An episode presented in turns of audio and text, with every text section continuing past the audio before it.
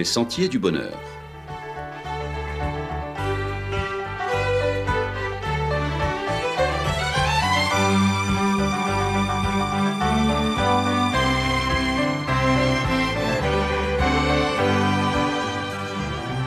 Une émission qui vous apporte un message d'espérance, de paix, de joie et de confiance. Chers amis auditeurs, bonjour. Venez découvrir un Dieu parent, un Dieu si proche de vous. Nous venons de célébrer par la fête des mères, puis par la fête des pères, cet attachement singulier, quasi viscéral, charnel, qui nous lie à ceux qui nous ont donné la vie. La fête des mères, avec tambours et fanfares, toute voile, toute publicité dehors, est ce rituel qui n'a pas besoin de grande incitation, tant est vécu naturellement ce lien qui nous rattache au ventre, qui nous a portés et abrités, et aussi à ce sein qui nous a abreuvés et gorgés de l'indispensable lait nourricier. Même le plus costaud, quand on l'empêche de respirer et qu'il perd la vie, asphyxié par un genou arrogant et sans pitié, lâche dans un dernier soupir ce mot, cet appel de détresse, maman. L'amour maternel, quand il n'est pas dévoyé et devenu toxique, est ce lien, peut-être le plus fort qu'il y a au monde. On peut avoir plusieurs femmes, mais on n'aura jamais qu'une seule maman.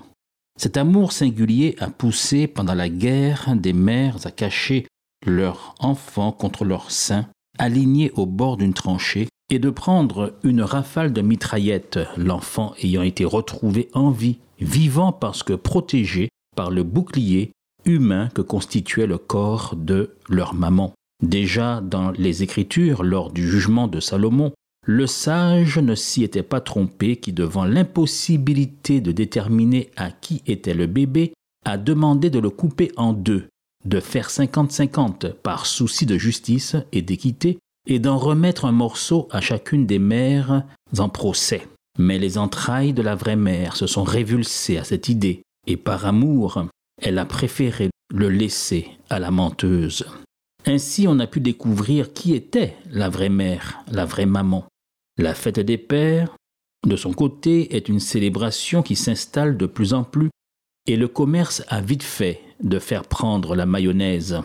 Mais au-delà, c'est bien le déclic, la prise de conscience, la révolution culturelle, le fait de société qui incite les pères à revendiquer de plus en plus leur paternité et à en être fiers et à se laisser aller à ces émotions, ces élans affectifs qu'ils s'interdisaient auparavant. Aujourd'hui, en France, on parle d'allonger le congé parental à trois semaines. Certaines associations souhaitent qu'il soit obligatoire et pris en décalé de la mère pour que les pères puissent prendre leur marque.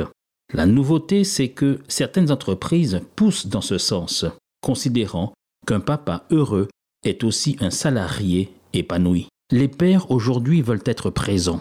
Ils ne veulent plus faire de la figuration. Ils ne veulent plus seulement être des géniteurs du genre Fire and Forget, ni non plus ne simplement que déposer les billets sur la table, ou se cantonner, être réduit au rôle de Monsieur Pampan, exécuteur des hautes œuvres, à qui on réserve l'ingrat et fâcheux rôle d'administrer la fessée en rentrant le soir du boulot.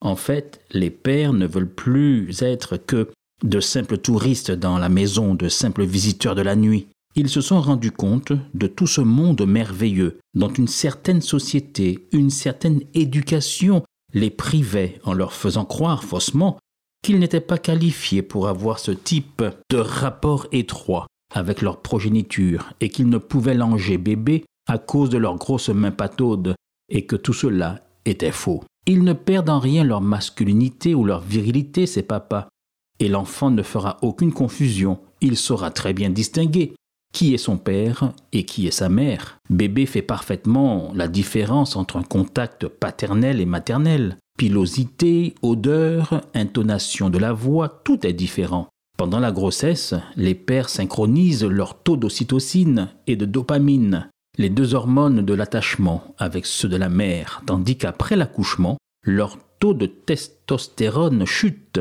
leur extraversion naturelle diminue.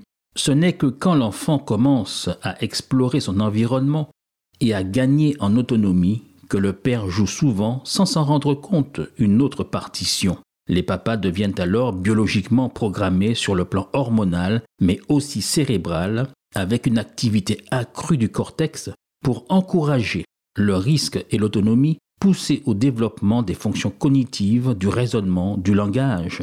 Un exemple d'interaction exclusivement paternelle, bien connu des mamans qui mettent souvent le holà, est le chahut, ce corps à corps ludique, libère chez le bébé la bêta-endorphine, une hormone qui favorise une série de compétences et de comportements adaptés au contexte social. C'est ce que nous apprend la chercheuse et anthropologue britannique Anna Machin, spécialiste de la paternité. Loin de créer une rivalité, ces deux célébrations, la fête des mères, la fête des pères, gagneraient à être plus liées, plus complémentaires, signalant ainsi la complicité, le partenariat, le fonctionnement en tandem du couple qui unit et réunit pourra mieux prendre en compte les intérêts supérieurs de l'enfant. Ainsi, quand la mère porte et que le père supporte, alors l'enfant apaisé est transporté de bonheur. Ce qu'il y a de merveilleux, c'est que dans la Bible, tous ceux, en particulier ceux qui ont été privés d'affection, qui doutent de leur filiation, ceux qui ont été déçus soit par leur père ou par leur mère, tous ceux qui sont en manque d'amour et qui cherchent désespérément à s'originer et à s'oxygéner dans un véritable lien d'amour si nécessaire à l'équilibre émotionnel et psychique de l'être humain, ceux-là peuvent trouver en Dieu, dans le Dieu de la Bible, tout cet amour que peuvent donner et un père et une mère.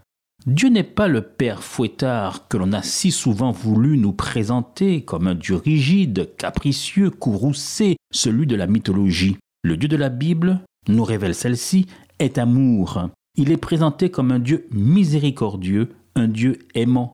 Au psaume 103 et au verset 8, il est dit L'Éternel est miséricordieux et compatissant, lent à la colère et riche en bonté. Il est un Père capable d'émotions aussi puissantes et bouleversantes que celles qui traversent et submergent les entrailles d'une mère. Il est amour, compassion et miséricorde. Les deux mots sont employés indifféremment, compassion et miséricorde, pour traduire le même terme hébreu et grec qui, dans son acception première, désigne les entrailles, plus précisément l'utérus. On sait que les entrailles étaient considérées comme le siège des sentiments et des émotions. De là l'expression que l'on trouve dans l'évangile de Luc et chez l'apôtre Paul, entrailles de miséricorde. Ce Dieu de la Bible, il est papa poule. En Matthieu 23, verset 37, il est dit Combien de fois ai-je voulu rassembler tes enfants, comme une poule rassemble ses poussins sous ses ailes, et vous ne l'avez pas voulu? Il est aussi un Père compatissant et miséricordieux, mais juste, qui pose sa loi, non pas pour contraindre, dominer, anéantir, humilier et priver de liberté, tout au contraire, il présente sa loi qui est une loi de liberté qui permet la vie.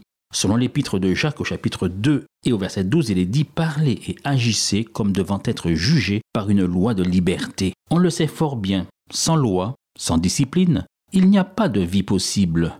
C'est la loi qui est la garantie, la garante de notre liberté et de notre bonheur. C'est un Dieu, le Dieu de la Bible, le Dieu des évangiles, qui murmure à nos oreilles, comme le fait une maman qui berce son petit. Il est tendresse. Au psaume 102 et au verset 8, il est dit, Le Seigneur est tendresse et pitié, lent à la colère et plein d'amour. Il est fort et protecteur comme mon papa. Mon papa, c'est le plus fort, diront les enfants. En fait, le Dieu de la Bible est un Dieu qui vient vers nous, comme il vint au devant d'Adam et Ève dans le jardin d'Éden, après leur faute, après leur rébellion. Il nous cherche, il te cherche et te dit Où es-tu? Ce Dieu d'amour, c'est le Père du Fils prodigue, qui guette à la barrière chaque matin pour voir si par hasard son Fils prodigue et ingrat ne serait pas de retour. Pourquoi alors nous tenir loin de lui? Pourquoi avoir peur de lui? Pourquoi penser que ses commandements seraient pénibles et inobservables? Il dit dans la première épître de Jean chapitre 5 verset 3, Mes commandements ne sont pas pénibles. Pourquoi lui préférer un autre papa, un autre père, qui lui est un méchant père, qui voudrait nous perdre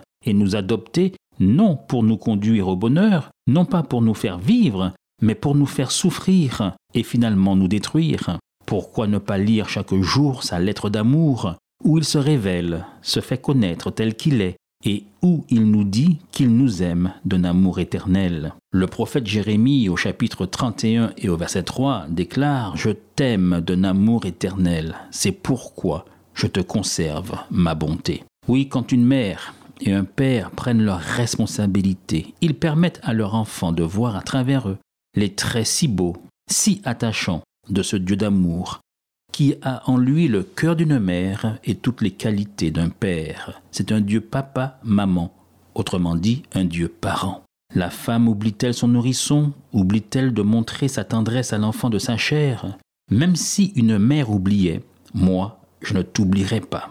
Le Dieu de la Bible est un Dieu Père, un Dieu d'amour, qui nous connaît, nous reconnaît et nous adopte comme son fils, comme sa fille. On découvre alors un Dieu capable de combler tous nos besoins, de répondre à toutes nos angoisses, à toutes nos détresses, à toutes nos peurs.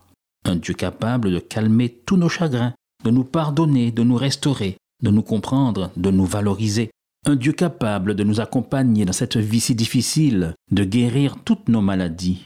Un Dieu qui peut calmer les tempêtes de nos vies. Ce n'est pas pour rien que dans nos détresses, non seulement nous crions Maman, mais nous nous exclamons Aïe bon Dieu, car on sait pouvoir trouver en lui ce bon Dieu, le réconfort d'une mère et la protection d'un Père secourable. C'est ce Dieu capable de combler tous nos besoins que nous vous invitons à découvrir, à redécouvrir dans la lecture et l'étude de sa parole. C'est ce Dieu de la Bible qu'il nous faut véritablement découvrir, car c'est lui qui saura répondre à tous nos besoins à toutes nos aspirations, et ceci bien au-delà de ce que nous pouvons imaginer ou penser. Alors, laissons-nous tenir par la main et guidés par ce Dieu si bon, qui a le cœur d'une mère et la force et la tendresse de l'amour d'un tendre père, celui que Jésus le Fils appelait, et à bon droit et pour cause, de ce mot si tendre et rempli d'affection filiale.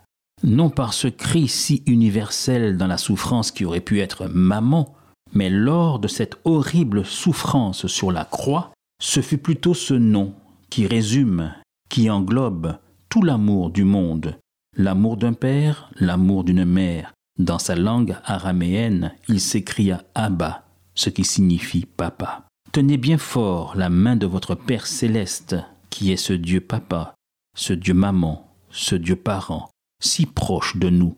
Et à la semaine prochaine chers amis auditeurs. L'amour de Dieu de loin surpasse ce qu'on peut dire. Un cœur humain, il est plus grand que les espaces, même en l'abîme, il nous atteint. C'était votre émission hebdomadaire Les Sentiers du Bonheur, un programme présenté par l'Église adventiste du septième jour. Aimeriez-vous lire le texte de la causerie d'aujourd'hui? Demandez-le. Il vous sera envoyé gracieusement. Nous tenons également à votre disposition notre cours de Bible gratuit par correspondance. Nous le recommandons vivement à tous nos auditeurs. Écrivez-nous aujourd'hui même. Voici notre adresse boîte postale 50 97 282, le Lamentin CEDEX 2. Nous nous réjouissons à la pensée de vous retrouver à l'écoute la semaine prochaine à la même heure. À bientôt!